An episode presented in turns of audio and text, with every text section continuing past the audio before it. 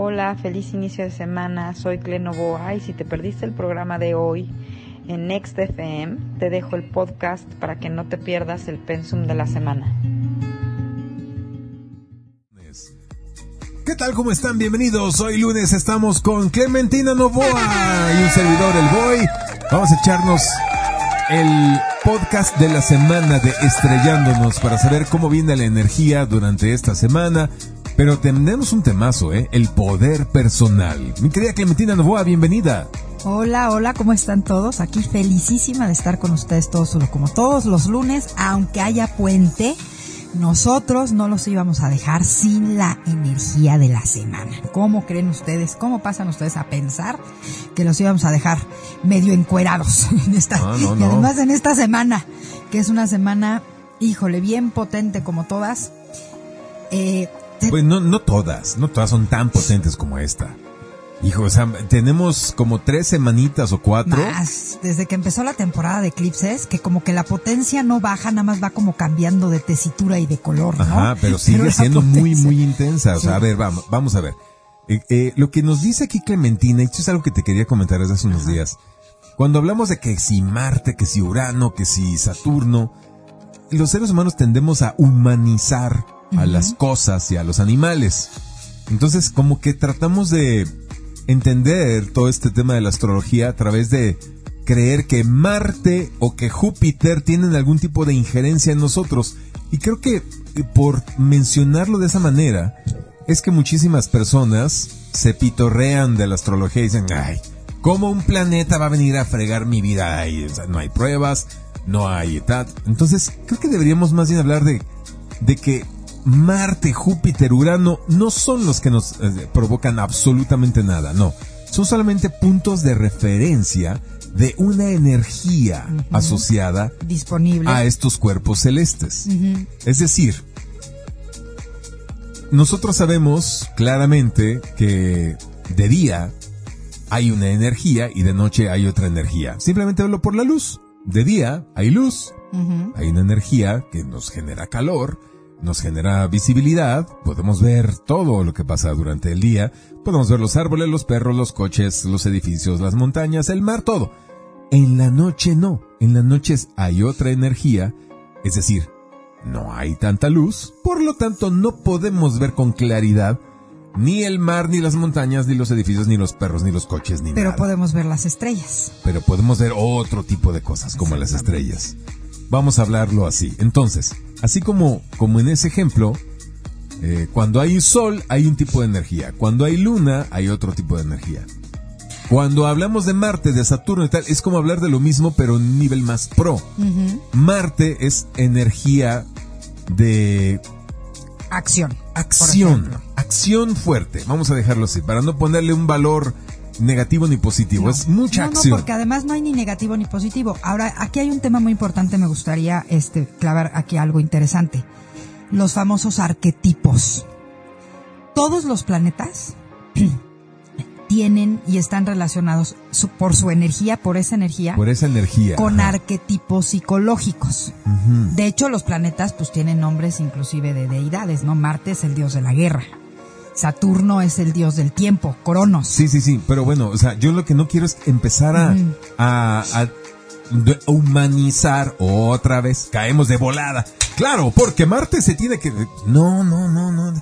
Son simplemente energías. Sí, pero o sea, espera, tratar de es verlo voy. de una manera más, más neutra. Hay energía esta semana de esto, esto y esto. Me encanta. Y decides tú si te montas en esa energía o resistes esa energía o a ver qué haces con esa energía. Estoy totalmente de acuerdo y por eso siempre hablamos contigo, hablamos aquí como del tema de frecuencias, ¿no? Siempre estamos hablando. La frecuencia saturnina es igual a, la frecuencia uraniana es igual a. Hagan de cuenta que el nombre de Urano, Saturno, Plutón es el nombre de la frecuencia. Creo que así lo podríamos de la dejar. Frecuencia de, energética. De la frecuencia energética. Porque luego ¿no? también nos hacemos bolas.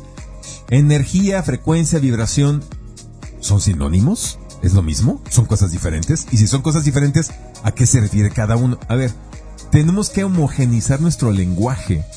Para, Energía, para, para no, no referirnos con diferentes palabras a lo mismo. ¿no? energía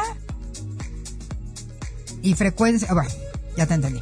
Energía es energía, ¿no? Lo tenemos perfectamente claro. Frecuencia es La la, forma en la que vibra una energía. determinada energía. Porque Ajá. todo en el universo es energía que vibra a diferentes velocidades, a, difer- este, a diferencias, es- y eso es como se llaman las frecuencias. Y justamente el que haya esa diferencia es lo que hace, eh, pues que haya este, ¿cómo le podríamos decir? Este arcoíris de posibilidades Claro. energéticas o frecuenciales, Y ¿no? que es infinito. Exactamente, es No, infinito. No, no, no, no, no hay posibilidad humana de medir todas las frecuencias a la que está vibrando la energía que nos rodea. Dentro de nuestro sistema solar, las frecuencias más medidas, comprobadas, observadas, al grado, por eso iba con lo del tema de los arquetipos, al grado de que se volvieron arquetipos, pues son las frecuencias que generan los cuerpos que están en este sistema solar, acompañándonos junto a la Tierra en su camino por 360 grados, que tocan además determinados grupos de estrellas y entonces ahí se combinan la, la energía de este, eh, eh, de este elemento, de este planeta, y pasa por una parte donde se combina con la energía de las estrellas que hay ahí, ¿no? Y entonces se genera al unísono una frecuencia específica. Inclusive no estoy muy seguro realmente si Marte o, o- o la constelación de, de Capricornio o la constelación de Leo realmente producen una energía que llegue hasta acá. Esa- ese, ese cúmulo de estrellas de Leo realmente produce una energía que llega hasta el planeta Tierra y nos afecta. A ver, ¿por qué un asteroide como Quirón es tan importante y no todo el cinturón de asteroides que está entre Marte y Júpiter?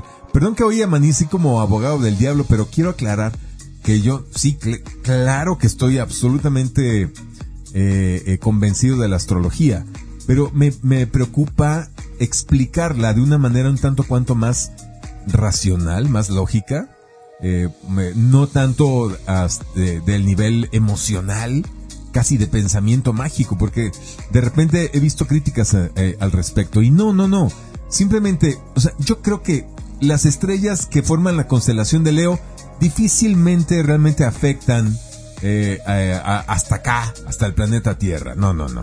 Pero sí creo, sí puedo entender que hay diferentes calidades de energía en el mismo sistema solar, así como hay corrientes marinas y de repente hay ma- mares en calma cuando tú vas navegando y lo puedes sentir.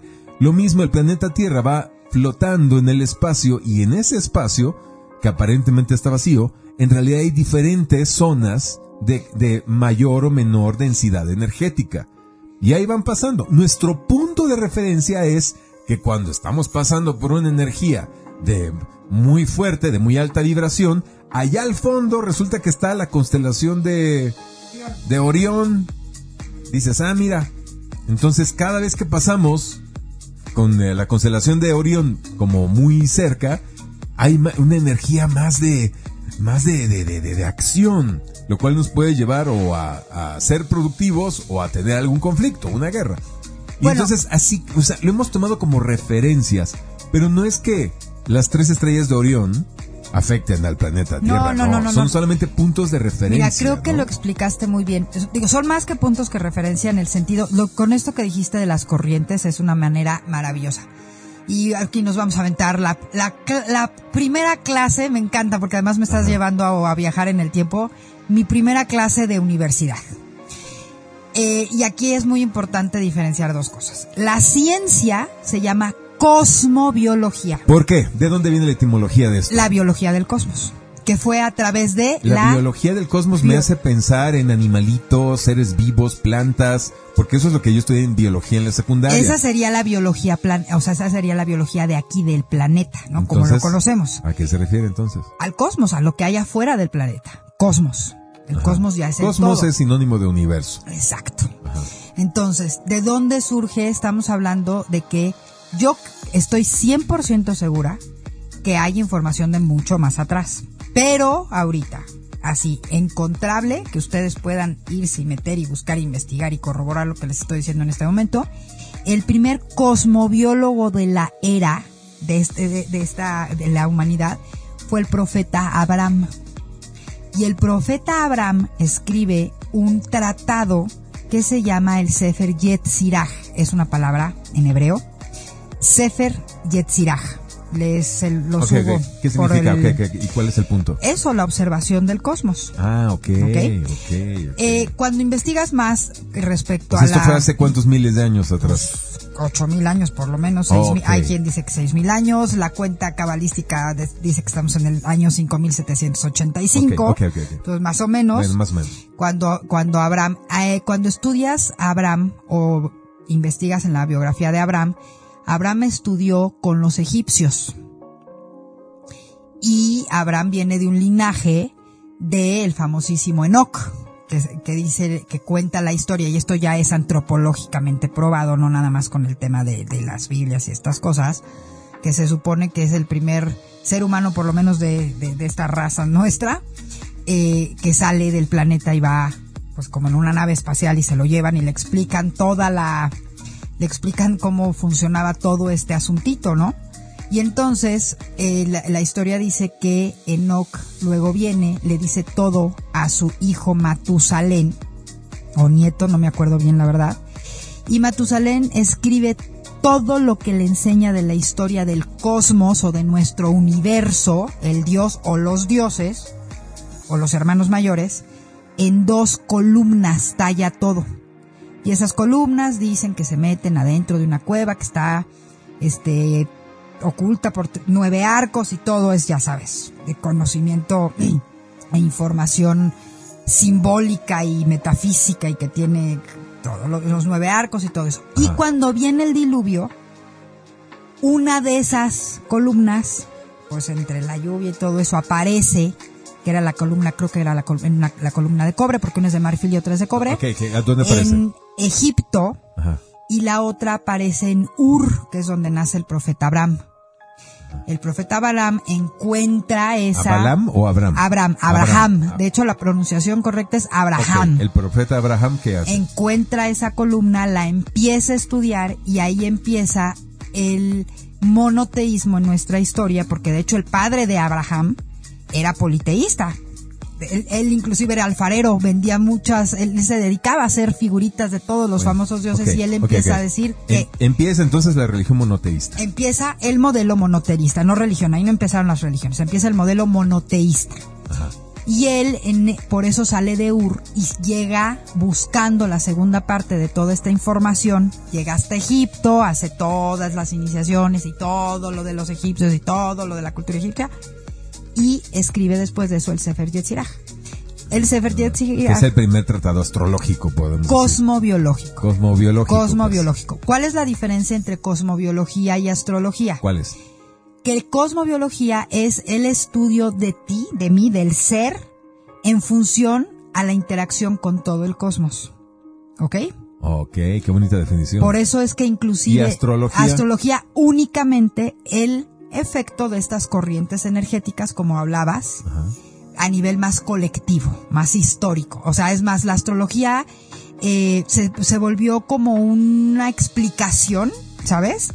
De por qué sucedían determinadas cosas, que se Oh. unía con todo eso. Y entonces se genera, y hay dos tipos de eh, zodiaco. Está el zodiaco celeste y está el zodiaco eh, terrestre, por llamarlo de alguna manera. Por eso nuestros signos zodiacales tienen también como nombres de animales, porque era como el- la observación, el, fue el- por eso te digo que es la psicología antigua.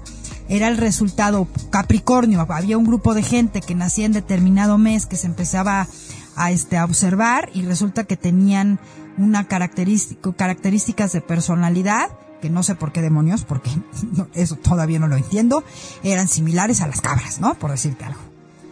Ok, ok, ok. Si te fijas, todo el zodiaco tiene, la gran mayoría de los signos zodiacales tienen que ver con animales. Solamente todo, pues, Géminis Ajá.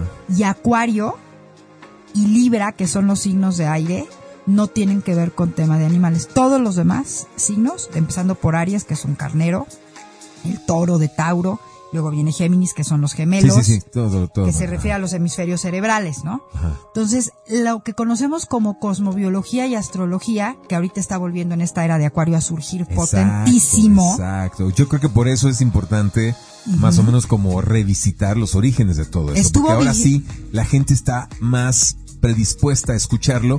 Ya es momento. Sin objetarla a rajatabla. ¿Por qué? Pues porque ya nos dimos cuenta que la ciencia no nos da todas las respuestas que, que buscamos y que de este lado, del lado de la cosmobiología, astrología, sí hay más respuestas. Bueno, es que mira, para empezar empecemos a, defi- a- a- la definición de ciencia, nosotros lo hemos platicado. En el tema de ciencia, pues ¿qué es la ciencia? Lo que tú concluyes a través de la observación. Ok. Por eso la cosmobiología es la madre de la ciencia, es la primera ciencia, porque fue los primeros que se pusieron a observar cómo funcionaba este merequetengue en el que estamos, que si se mueven las estrellas, que si esta estrella la veo siempre y qué pasa cuando esa estrella siempre está aquí, cómo se va moviendo el sol, los cómo eran los primeros Sí, sí, relojes. sí, me imagino gente que estaba despierta toda la madrugada, observando los puntitos, eh, a veces con cielo despejado, a veces con cielo nublado, pero ahí estaban todas las madrugadas llevando registros y entonces observando las coincidencias entre esos movimientos y lo que pasaba en la vida cotidiana. Hay una cosa importantísima que con esto lo vamos a sostener por completo. ¿Cuál es el común denominador de todas, absolutamente todas las culturas que inclusive estudiamos en la escuela, persas, egipcios, mayas, todos? El común tienen dos comunes denominadores. Todas estas culturas, todos esto- estos grupos de gente tenían eh, observatorios astronómicos y el tema de los relojes. Y el reloj era, eh, eh, los relojes primarios eran círculos, obviamente, de 360 grados, divididos en 12 espacios, que era como iba haciendo el movimiento del sol, y con la sombra, y luego de la luna. Entonces, pues yo creo que no estaban locos. O sea, donde todos, todas las culturas, Todos y hay coinciden. las especial, ¿quiénes son uno- quiénes fueron super especialistas específicamente en el tema de astronomía? Los mayas. Los mayas tienen cualquier, tienen calendario, calendario solar, calendario lunar, calendario, uno de sus calendarios muy importantes para ellos, por ejemplo, para ¿Cuál? Venus, el calendario Era- de Marte. Había calendario de Venus, venusino. de- O sea, calendario ¿de de- dónde andaba Venus en el espacio? no, y de lo que hacía y cómo se escondía atrás del sol y por eso lo de la cuestión de la retrogradación, que si Venus era estrella de la mañana 18 meses y después retrogradaba y después desaparecía una semana y después volvía a salir como estrella de la noche. Toda la faena de en Venus un calendario. en un calendario y era el calendario más importante para los mayas por dos cosas, por las siembras y por el tema de ir a la guerra.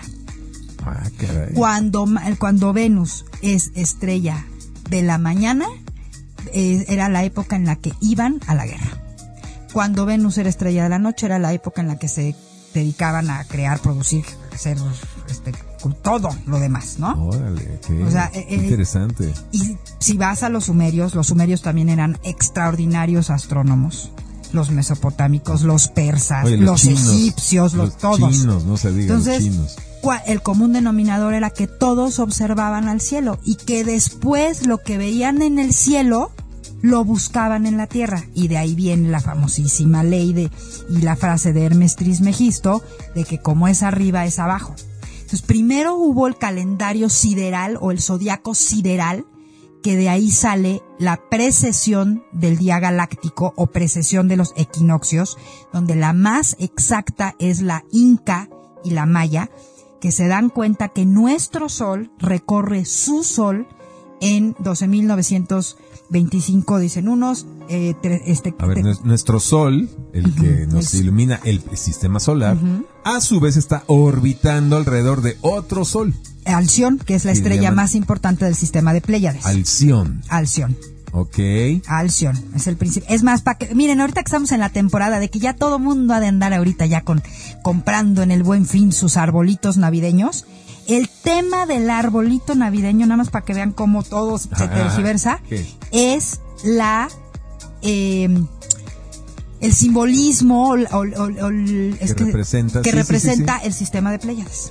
Donde Ah. la estrella de hasta arriba Del pico del es. Alción Ajá. y entonces, eso de que sea en una espiral, habla de cómo se mueve nuestro sistema solar alrededor De Alción. alrededor de sí, de su sistema solar. Y que Alción, a su vez, también seguramente orbita el, el Sol central de la galaxia. Y otro- sí, exactamente, exactamente. Wow. Y la galaxia seguramente orbitará otra y así, porque esto es un, el universo es un complicadísimo sistema de relojería infinito que no acaba nunca. Exactamente, es un gran reloj. Y con- conocer de astrología, saber de cosmobiología, es que empieces a hacerte consciente de este gran reloj, por llamarlo de alguna manera, aprender a moverte con todos los ciclos y sacarles provecho a todos, porque cada Claro. ciclo genera una corriente energética que te ayuda, que se combina con otras y que te da oportunidades. Es materia prima para manifestar cosas a través de tu conciencia. Ojo lo que acaba de decir Clementina, ¿eh? es entender las corrientes energéticas, que eso nos conecta a donde empecé el día de hoy. Todos son corrientes energéticas. Eso sí me queda clarísimo. Debe haber corrientes energéticas en este momento, en este día que estás escuchando este, este audio. En torno tuyo, aunque no las veas, hay energía y hay corrientes energéticas.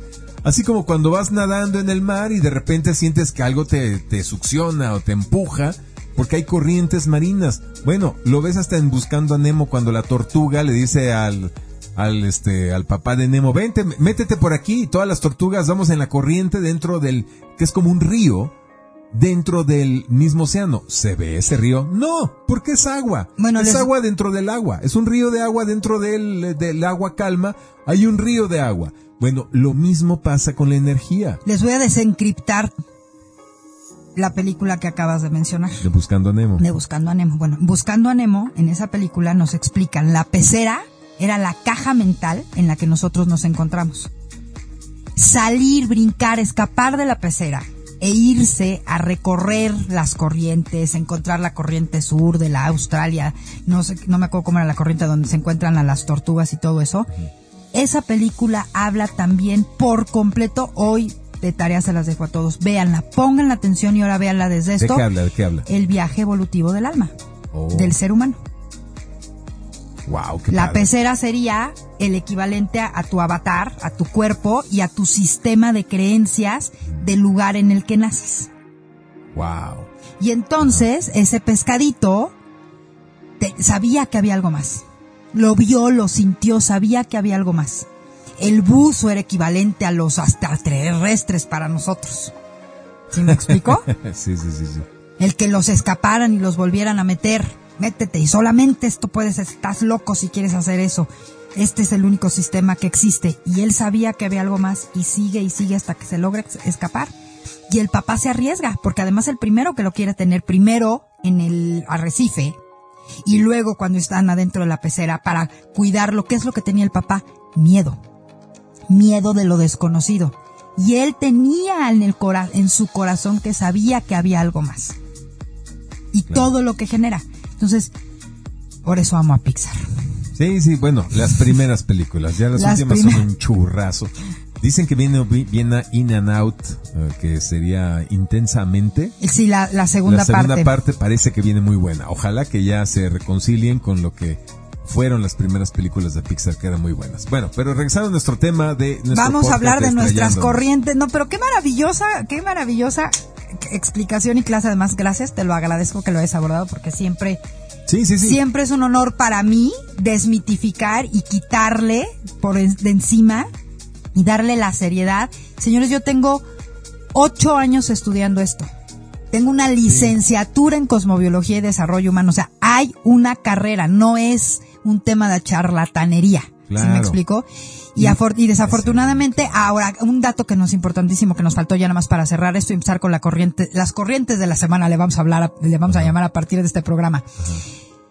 ¿Cuándo deja de ser ciencia o cuándo se prohíbe o cuándo se oculta la cosmobiología? Pues an- antes, eh, cuando empiezan las religiones, exactamente en el año 300 después de Cristo, en la era de Piscis. Pero inclusive el observatorio más potente, más importante y con más información de todo esto está en el Vaticano. Y si ustedes estudian la historia, muchos papas, hasta antes de la Santa Inquisición, la cosmobiología era materia obligatoria en los estudios teológicos dentro del Vaticano y esto es perfectamente comprobable, ustedes lo pueden investigar. Bueno, y, y creo que ese observatorio del Vaticano se llama algo así como Light Universe Cosmo, bla, bla, bla, bla, bla, y las iniciales son Lucifer. Ah, mira, esa no me la sabía. Yo Ay, en- nomás para que se den cuenta de, de quién estamos hablando. Yo en el Vaticano vi una escultura de la luna, ¿sabes?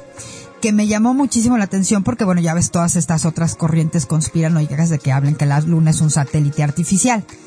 Ahí en, en, en, En el Vaticano. en el Vaticano tienen esta escultura. Ya te la enseñé una sí, vez. Sí, sí, sí, sí, que es una esfera mordida, rota, de prácticamente una, una cuarta parte está rota y lo demás está dañado y por dentro se ven reactores, este, estructuras, toda una, pues es una nave, este, biosfera le llaman, biosfera. Es una esfera biológica, un planeta artificial, con eh, este camarotes, con centros de control, con hangares, etcétera, todo adentro.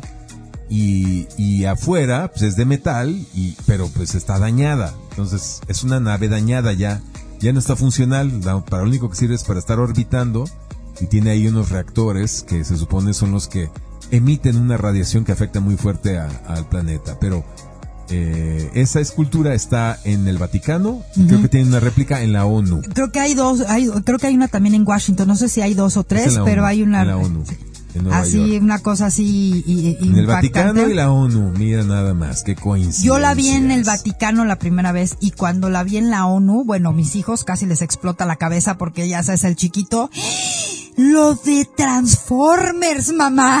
O sea, Ah, sí, sí, por sí. eso nos dimos cuenta de la escultura. Diego fue el que la descubrió. Pero bueno, entonces, señores, ya les dimos aquí toda una clase cultural, en día cultural, de lo que es, para que cuando lleguen y les digan que la cosmobiología y la astrología es una charlatanería, ya tienen ustedes argumentos que además pueden ir a investigar para decir, es la ciencia madre.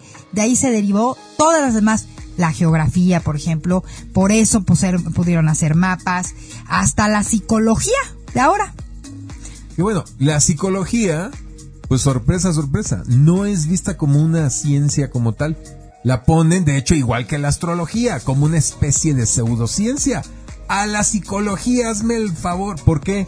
Pues simplemente porque nadie ha podido pesar una mente, observar una mente, clasificarla. La conciencia no es eh, tangible. sea, claro, pues no es tangible. Ah, nada más por eso. Pero sin embargo, ¿qué poder Como- le han dado? Como no puedes experimentar con una mente y ponerla en un matraz y echarle unos químicos y a ver qué, por eso entonces los muy dogmáticos de la ciencia, que también los hay fanáticos de la ciencia, pues no la consideran una ciencia, a la psicología. Pues sí, después de que prohibieron la cosmobiología en la época de la Edad Media y cuando iniciaron las religiones, pues obviamente cuando vino el Renacimiento y la época de la Ilustración era de las cosas que tenía que volver a surgir, pero ahora con los nuevos estatutos dentro de las nuevas corrientes y de los nuevos límites es la psicología y tenemos a dos psicólogos y- muy importantes, Freud, la corriente freudiana y la corriente jungista.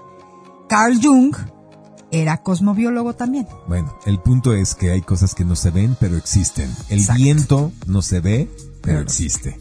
El aire, el oxígeno no se ve, pero existe. La energía no se ve, pero claro que existe. Y las mentes, le hace conciencia, tampoco se ve. Y no la puedes agarrar, ni pesar, ni con unas pinzas, no, las pue- no la puedes abrir a una mente. Pero claro que existe. Tan existe que la mente tuya, de quien está escuchando este audio, está ahí pensando en lo que esta voz está diciendo. Así es que bueno, ya con eso terminamos. Y ahora sí, mi querida Vámonos Clementina. rapidísimo para los de Milet, por favor, con lo de las corrientes de la semana, porque además el tema de la semana es otro concepto igual, poder personal. El poder personal no es algo que puedas tocar, pero sabes que existe y que lo necesitas y es una parte importantísima ¿Por qué decidiste hablar del poder personal esta semana? Porque tenemos dos corrientes desde la semana pasada energéticas muy fuertes. Se juntaron la corriente energética del Sol con la corriente energética del planeta Marte. Eh, la corriente energética de Marte, lo hemos dicho, es la acción, sobre todo el tema de, el yo, hago. Y el Sol representa la identidad. Entonces, eh, Cuando ellos dos están juntos ocurren dos cosas muy importantes. A nivel científico, cuando el Sol y Marte coinciden en un punto matemático de nuestra gran elipse de 360 grados, Marte inicia un ciclo. O sea, ahí empieza su vuelta y otra vez se tarda dos años y un mes en recorrer de nuevo los 360 grados. Ahora, a nivel cosmobiológico, lo que ocurre es que hay como un rompimiento eh, o la oportunidad de que haya un rompimiento del ego. Es como una muerte con oportunidad de renacimiento del ego. Sobre todo desde el ángulo de todo con lo que nos etiquetamos. Esta es la parte como muy importante que me gustaría. Y la semana pasada, pues fue uno de los eventos importantes que tuvimos, exactamente el día 18, coincidieron en el mismo grado matemático, en el grado 26 de la frecuencia o de la corriente que le llamamos Escorpio, que ya sabemos que es la transformación. Inicia eh, Marte su carrera nuevamente por toda esta órbita, pero además ellos van a estar juntos, estuvieron juntos jueves, por la noche viernes, sábado, domingo, siguen juntos hoy. El sol se adelantó un poquito. Hoy, por ejemplo, el sol, por eso poder personal, uno. Yo dejo de desetiquetarme, observo con qué cosas ya no me identifico de mi persona. ¿Ok? Porque ya dejé de ser o de hacer eso. Y entonces ahorita hay la energía suficiente para que yo haga ese trabajo de cambio o de transformación. ¿Sale, vale? Ok. Eso estuvo súper fuerte y súper vigente durante el fin de semana. Hoy, ellos dos, hoy y mañana, además, estas dos corrientes van a coincidir, se van a mezclar también con la corriente del famosísimo planeta Plutón. En esta ocasión van a, digamos que las tres van a salir a un, hagan de cuenta que fueran tres ríos que salen al mar, ¿no? Porque en octubre en octubre era la corriente de Marte con la corriente de Plutón y chocaban. ¿Se acuerdan? Tensión, pum. 4 de octubre, 7, ¿qué pasó? Reventó el asunto este, en, en Medio Oriente. Ahorita, las tres, Sol y Marte se encontraron, ya son una, y ahora se van a juntar con la de Plutón como para ir a desembocar al mar. En esta, en esta, Plutón representa también el poder personal. Habíamos dicho hablando un poco de arquetipos, que la, la, corriente energética de, de, Marte también tiene que ver con, con la acción, la reactividad, un poco con la guerra, con el pleito, un poco. Y Marte eh, también tiene que ver con la muerte, lo que tiene que morirse para modificarse y cambiar, ¿no?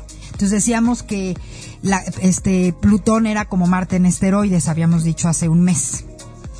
Entonces ahorita que bien, primero tuvimos dos días, tres, no, cuatro días, jueves en la noche, viernes, sábado, domingo, cuatro días de cuestionarnos. Yo les dejé una astrología al punto en redes donde les decía, cuestionate si todas esas etiquetas con las que tú te identificas, realmente te sigues identificando. Les voy a poner un ejemplo. Cuando yo llego, cuando la mayoría de las veces llegamos y nos presentamos, no llegas y dices, hola, soy Clementina, ser humano masculino femenino en un vehículo femenino, ¿no? Soy Clementina, soy cosmobióloga. Soy Luis Roberto, soy locutor. Soy doctor. Hay ciertas... Soy arquitecto, soy ingeniero. Y de hecho cuando nos preguntamos, ¿y, tú qué onda? ¿A qué te dedicas? No, pues, y, hablamos de nuestro trabajo. Es decir, de nuestro hacer. Esa es la etiqueta más con la que más nos preguntamos. Hacer. Y esto con la, con la que nos presentamos quizás es porque es con la que más nos identificamos. Esa es energía marciana. Yo soy ingeniero, yo soy abogado, yo soy contador, yo soy... Cuando debería ser, yo soy Clementina y hago coach transformacional. Yo soy Clementina y hago eh, las veces de maestra de astrología. ¿Sabes? Es lo que dices tú. A ver, a otra persona. No, no, así debe. No, ni yo lo hago, ni yo lo digo. Estoy poniendo el ah. ejemplo de cómo debería de ser para marcar la diferencia de cómo nosotros nos identificamos, nos volvemos lo que hacemos. Y no tiene nada que ver, por eso es que de repente estamos tan perdidos. Entonces la propuesta... O sea, confundimos el hacer con el ser. Con el ser. Entre paréntesis, voy a hablar aquí entre paréntesis. Esta es la razón por la que cuando tú en el trabajo, bueno, voy a hablar en primera persona, cuando yo en el trabajo hago un reporte y lo presento en la junta del consejo y resulta que el reporte está mal y, no, y me dicen, el reporte está mal en la este, celda número 15 con la columna 20, eh, esa fórmula eh, no está bien programada, etcétera. La mayoría de las veces me siento atacado yo en lo personal. Me están diciendo que el reporte, es decir, lo que hice, el producto de lo que hice, está mal. Pero la mayoría de las personas tienden o tendíamos, yo que yo hablo en pasado, a asumir eso como un ataque a mi persona. ¿Insinúas que yo estoy mal? O sea que yo soy... Ah, claro, o sea que yo soy un p... ¿No? O sea, y, y, y entonces esa terrible confusión, muy de, quizás de Latinoamérica, no sé si a nivel mundial, pero sí lo he visto mucho en Latinoamérica y especialmente en México, de creer que lo que hacemos es igual que lo que somos, nos tiene fregados. No, hay que separarlo. Una cosa es lo que haces y otra cosa es muy diferente es quién eres. O sea, tus formas de ser son diferentes. En ese sentido, cuando nos presentamos, yo creo que una forma de presentarnos mucho más elevada en conciencia sería, hola, ¿qué tal? Yo soy Luis Roberto Márquez, yo soy un hombre... Y me dedico, perdón. Hola, ¿qué tal? Yo soy Luis Roberto Márquez y yo soy un hombre amoroso, fuerte y comprometido. Yo soy un hombre amoroso, feliz, fuerte y comprometido. ¿Qué son las formas de ser? Que según yo predominan en mí. Y entonces sería muy diferente el mundo si nos presentáramos sabiendo cuáles son nuestras formas de ser. Exacto. Muy, muy, muy diferente. Yo sí de repente ahorita cuando, cuando me saludan me dicen, ¿qué onda? ¿Cómo estás? Feliz, como siempre. Y al decirles eso a la gente, no nada más la saco de onda, sino yo también me lo estoy diciendo a mí mismo. Pero fíjate además cómo lo llevamos a todos lados, porque otro, hablando de todo lo que estábamos hablando hace rato para unirlo un poquito, tú eres católico, tú eres judía, tú eres, a mí me preguntan todo el tiempo por mi por, por mi estrella. Traes una estrella de David colgada. Tú eres judía y entonces yo siempre les contesto, yo soy clementina. Lo que quieres saber es si practico esa religión, ¿sí me entiendes? Entonces Ah, es una manera de irnos como desidentificando y creo Claro, claro. creo que, que- creo que ha ido eh, que esto va como en increchento sabes venimos de esta historia de que era la forma en la que nos dábamos importancia o a través de lo cual nosotros nos generábamos valor por eso es que era también algo lo que yo soy lo que hago o lo que lo que hemos dicho aquí muchas veces yo soy por lo que yo tengo y lo que yo tengo es resultado de lo que yo hago Las mujeres se presentaban mucho como mamás. Yo soy madre de tres. Yo soy madre de dos. Como mídele el agua a los camotes, ¿no? De la friega que me pongo o porque ser madre de uno, de dos o de tres soy más valiosa o menos valioso. Antes era yo soy duque o yo soy cortesano o yo soy rey y, y los títulos nobiliarios de hace unos siglos cambiaron después ahora por los títulos intelectuales, Académicos. académicos, sí. Sí, sí, sí. sí. Ahora yo soy ingeniero, yo soy tal, tengo maestría, yo tengo doctorado, el doctor, el maestro en no sé qué.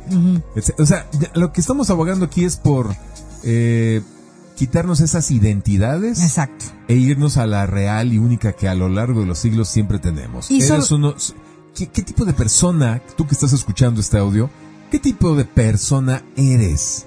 ¿Cuáles son tus formas de ser predominantes? Voy a citar algunas formas de ser para ejemplificar.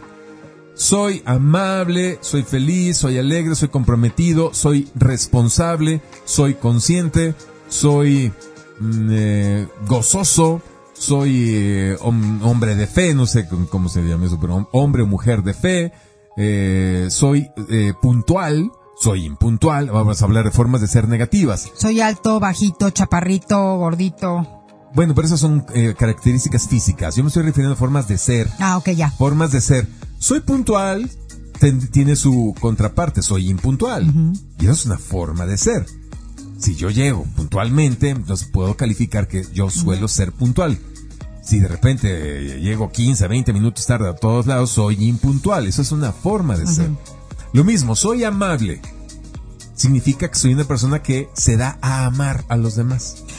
Entonces, eh, lo contrario sería soy alguien odiable u odioso. Soy alguien que se da a odiar a los demás. Y aquí hay un punto importante. Esas formas de ser además son eh, un- una consecuencia de todo tu proceso emocional, de todo tu proceso de sistema de creencias, de tu historia de vida. Por eso es algo tan importante. Eso realmente sí te define. Exactamente. Eso realmente sí te define. Y si tú quieres cambiar y tener mejores resultados en tu vida, donde tienes que operar es exactamente en esto, en tus formas de ser. Esa- ahí ahí No en- encuentras, no en tu hacer, no en tus títulos eh, académicos, no es ahí. no en tu, no en tus compras, este, No, no es en tus creencias religiosas, no es que ahora voy a dejar de ser judío y ahora voy a ser cristiano. No, en realidad es en las formas de ser donde O sea, tenemos este, este tipo de la- las formas de ser, el si soy puntual, impuntual, odioso, victimista, súper melodramático, súper si soy, con- reactivo, si soy confiable o soy inconfiable. son las puertas de entrada, a- a- eh, o sea, es la puerta de entrada de ese túnel que te va a llevar a tu alma a saber qué fue, qué conjunto de experiencias y de creencias son las que derivaron en que te volvieras impuntual. Igual, por ejemplo, eh, en tu casa siempre escuchaste, yo, eh, eh, yo me acuerdo en mi casa mi mamá decía que la puntualidad era un don o característica de reyes. Mi abuela, su mamá, que era súper impuntual, decía que punto, qué don de reyes ni qué la fregada. La puntualidad es, eh, es ejemplo de sometimiento o una cosa así, decía mi abuela, de que, de que eres empleadito y no mandas, una cosa así. Dos, pues, dos, este, dos opiniones. creencias, dos, creencias, opuestas totalmente. súper opuestas. Entonces, y, Y que derivaban en formas de ser diferentes. Totalmente Tu diferentes. abuela era impuntual, porque para ella era un signo de poder, de, Exacto. de, de- de era una, dominio, era de una poder. forma, era una forma de darse importancia.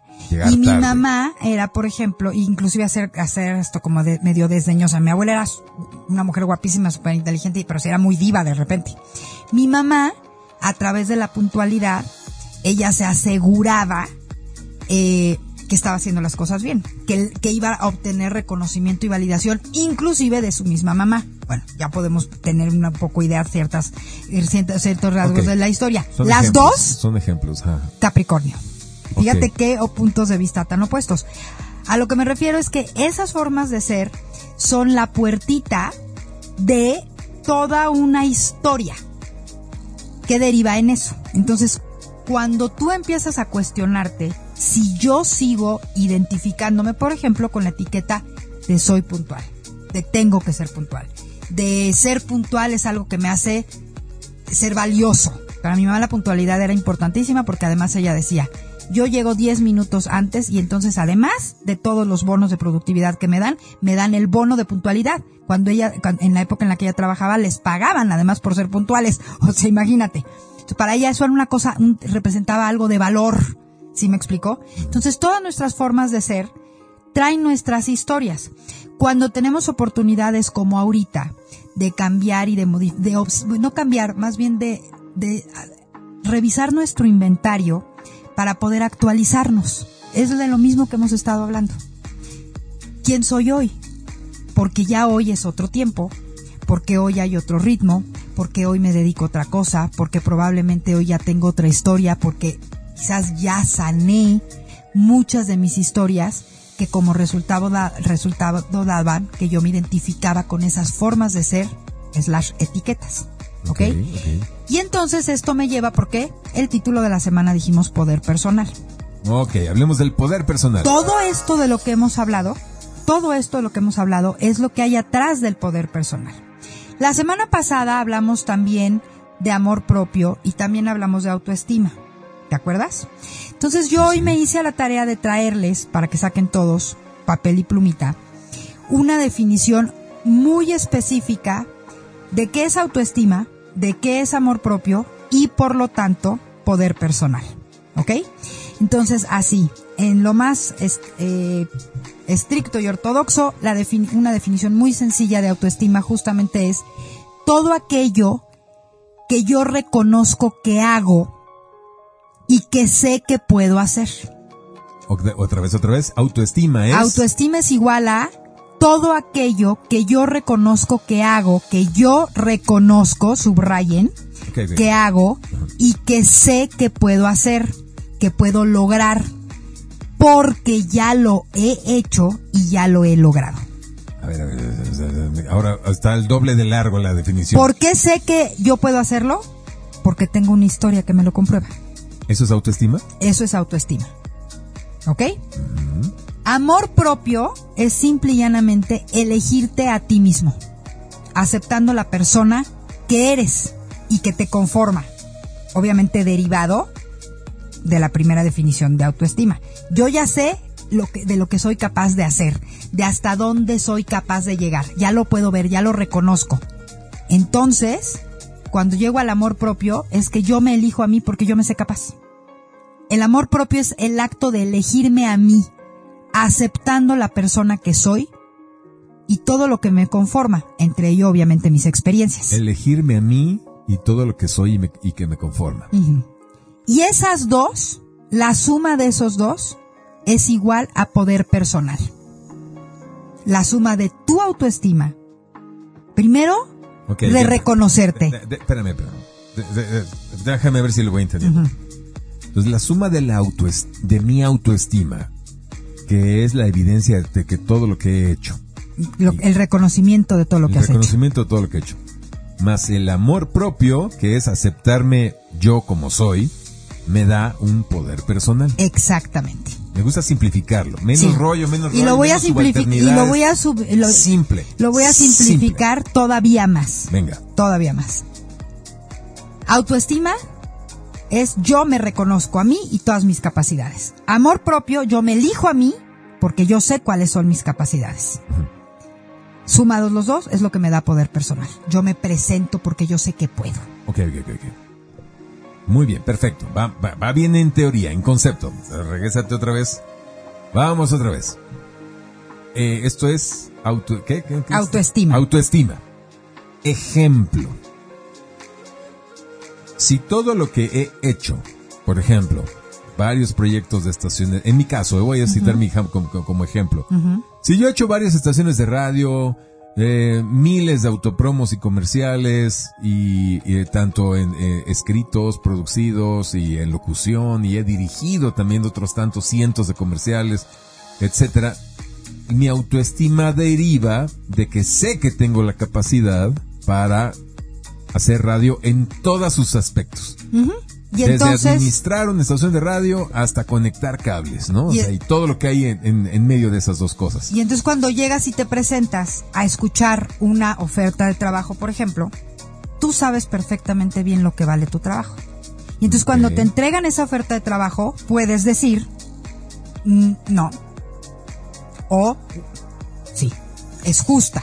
Ok, o no, de estás... acuerdo, de acuerdo a la evidencia que yo tengo, sobre mis propias capacidades a lo largo de mis años. Muy bien, eso fue autoestima, perfecto. Estamos en ejemplos. Amor propio. La definición es de que me elijo a mí mismo. ¿No? Ujú.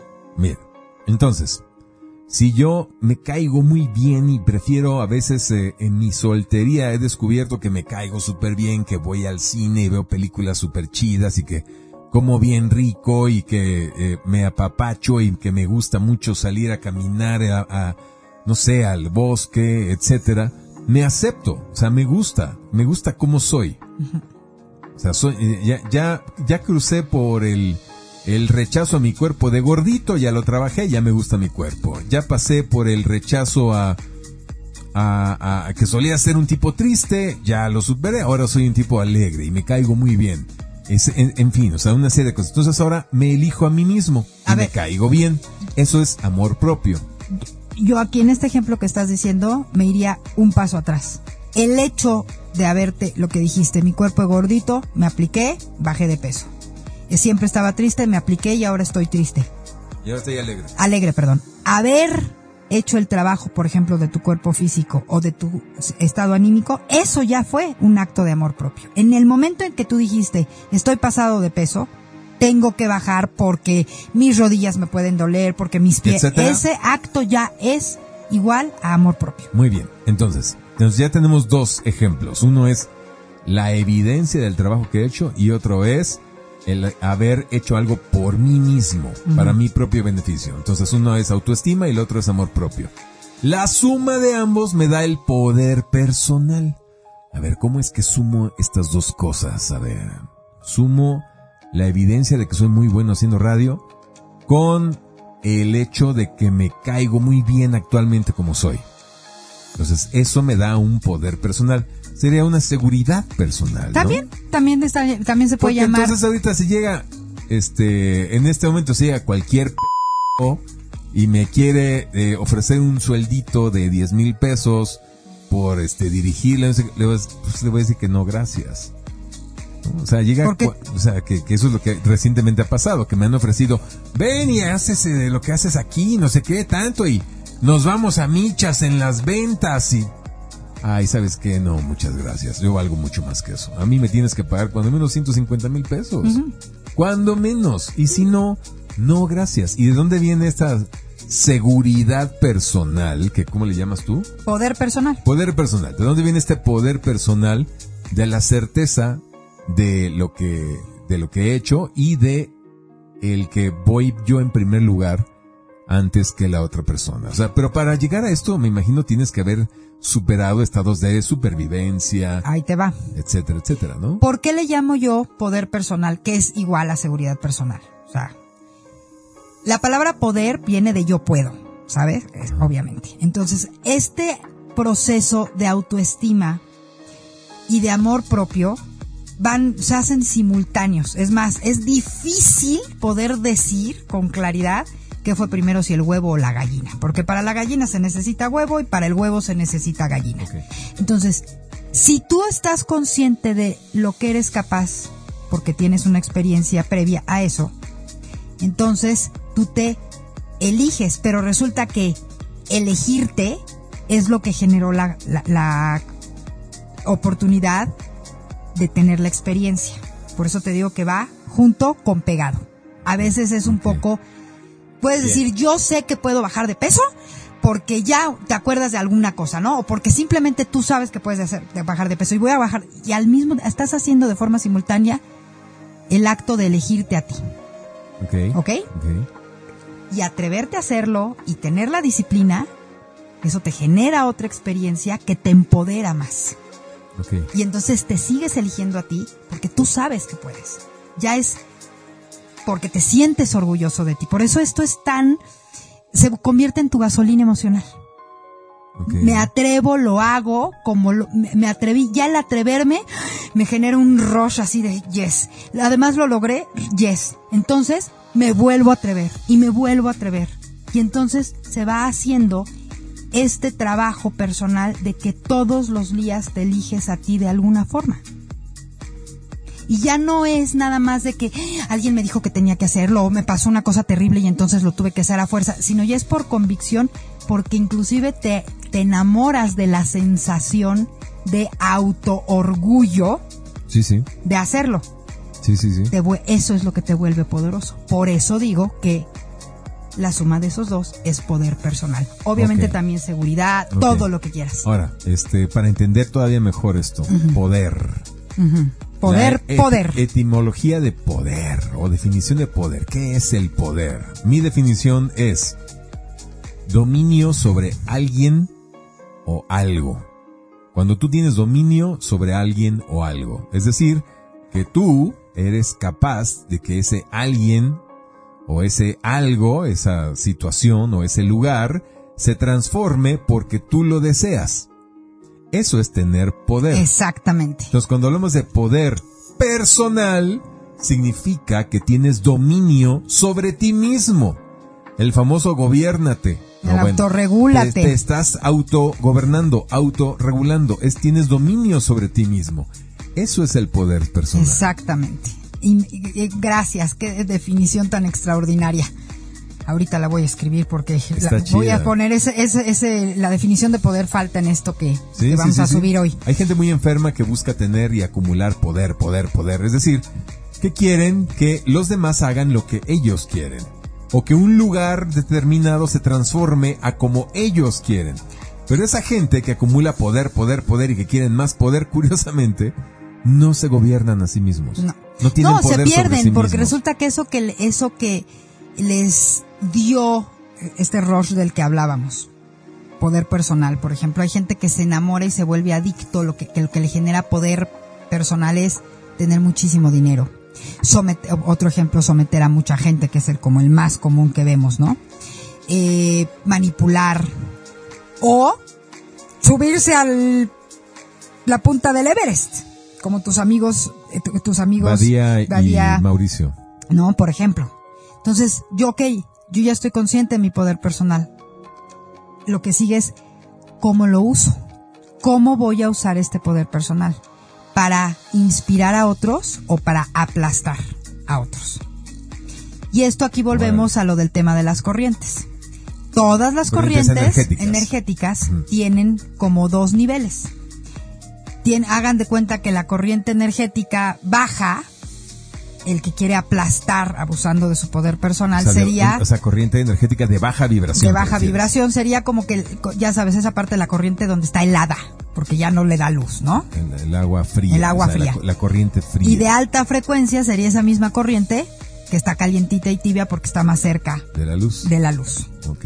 Ok. Bonito. Por- para, para seguir con la misma analogía. Muy bien. Entonces, lo que está sucediendo ahorita, eh, dentro de todo lo que hemos visto, vivido, eh, que les hemos compartido aquí, que les hemos explicado en los últimos, en las últimas semanas, este, tiene mucho que ver con esto, con concluir cómo estás tú usando tu poder personal. Estás trabajando tu autoestima, es decir, igual, te estás reconociendo todo de lo que tú eres capaz. De esas cosas de las que tú eres capaz de hacer, hay cosas que quieres dejar de hacer porque no te suman, más bien te restan. ¿Ok? ¿Cuáles quieres hacer ahora nuevas? Y en esas acciones te estás eligiendo a ti o a través de esas acciones te estás eligiendo a ti todos los días. Porque ese es tu poder personal. Te sientes orgulloso de ti. Y ahora sí, estoy súper orgullosa de mí o estoy súper orgulloso de mí por lo que sea. Ahora, ¿cómo estoy manejando ese poder personal? ¿Qué hago con respecto del entorno en el que estoy? Vamos, estamos cerrando. El próximo lunes que nos veamos va a ser eh, luna llena. Ya se va a haber cerrado por completo este espacio de tiempo eh, de cambio, de transformación que implica la gran corriente de la puerta giratoria de la temporada de los eclipses que empezó a mediados de septiembre, que dijimos que iba a terminar a mediados de noviembre. Inclusive vamos a entrar a una a una energía maravillosa. Ya este miércoles, señores, llega el sol a la energía de Sagitario. Ya es el mes de la posada. Sagitario es conocido por es una corriente energética que le llaman de los milagros, la frecuencia de los milagros le llaman, Sí, alegre. de la alegría. Yo, yo en lo particular, una, una definición muy particular es que la gente Sagitario son, con todo respeto lo digo, son como los payasitos del zodiaco. Son los que le ponen alegría, chispa a todo, porque los Sagitario, aunque te estén platicando una drama de su vida, así un shock y un trauma que tuvieron gachísimo, tienen la habilidad de platicártelo divirtiéndose. Y hasta te hacen reír del Sí. drama que les pasó. O sea, son muy alegres. Entonces Son la temporada alegría. Sagitario es una temporada de fiestas, de posadas, de cenas ricas o píparas y también un poco de excesos. Sí, eh, sí, sí, bueno, pues no nos olvidemos que esa corriente la gobierna el planeta Júpiter, que es la expansión, el planeta más Oh. grande. Entonces, bueno, este, este año ya les platicaré la próxima semana y les voy a dejar mucha información en esta. Este año esta, esta, esta frecuencia de la alegría va a estar un poco, ya saben, como un cochinito con faja en un buffet. Ya les explicaré la próxima semana por qué. Va a estar un poco como en el 2020 más sobria. Pero ya es- esa energía se las explico la próxima semana. Entonces, si ya estamos llegando a esta frecuencia de la alegría, esta, esta parte del año en la que ya el año se fue, haz esta semana, por favor, cierra este trabajo personal tan fuerte, tan profundo que hemos hecho durante todo 2023, que nos hemos trabajado a nosotros en esto que se resume hoy. Autoestima, amor propio, poder personal. ¿Y por qué es tan importante hacerlo? Porque, señores, a partir de este mes de diciembre, vamos a tener este paréntesis más o menos del 22 de noviembre al 21 de diciembre, pero en cuanto llegue el solsticio de invierno, que empieza, para mi gusto energéticamente hablando, la cuenta gregoriana, ¿no? Señores, de eso se va a tratar, del poder personal del que tenemos que estar conscientes cada ser humano en este planeta para que no nos la vuelvan a aplicar el año que entra y realmente hagamos el movimiento de cambio de conciencia que tenemos que hacer todos para cambiar esta realidad tan bizarra y espeluznante en la que estamos viviendo. ¡Vientos! Muy bien.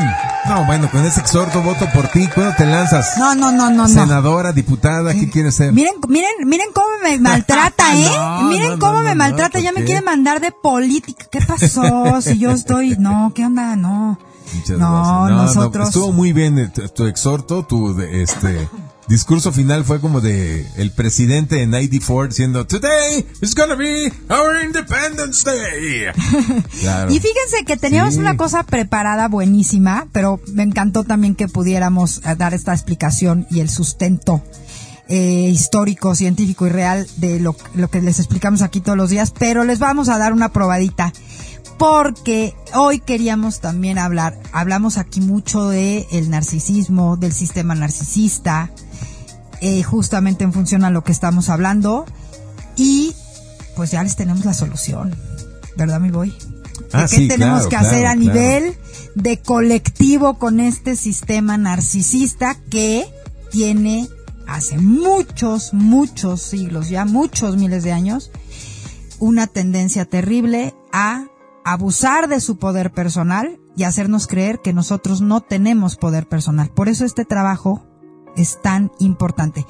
Les voy a dejar mucha información respecto a esto toda esta semana en mis redes sociales, ya saben, arroba clay-novoa. Mañana tengo un cafecito cósmico con un especialista en este tema de valor, de autoestima, de poder personal que se llama Ireri López. No se lo pierdan también, para que verdaderamente cierren su año. Oigan, después de la zarandiza que nos ha puesto este 2023 año de interfaz, tenemos que saber que fue por algo.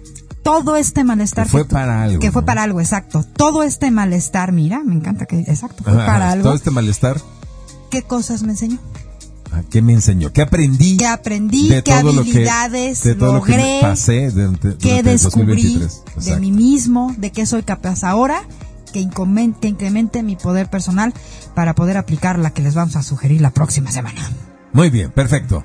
Bueno, pues ya eso es todo, eso es todo, eso es todo, amigos. Pásenla muy bien y nos escuchamos el próximo lunes en Clementina Novoa y el Boy en Estrellándonos. Muchas gracias.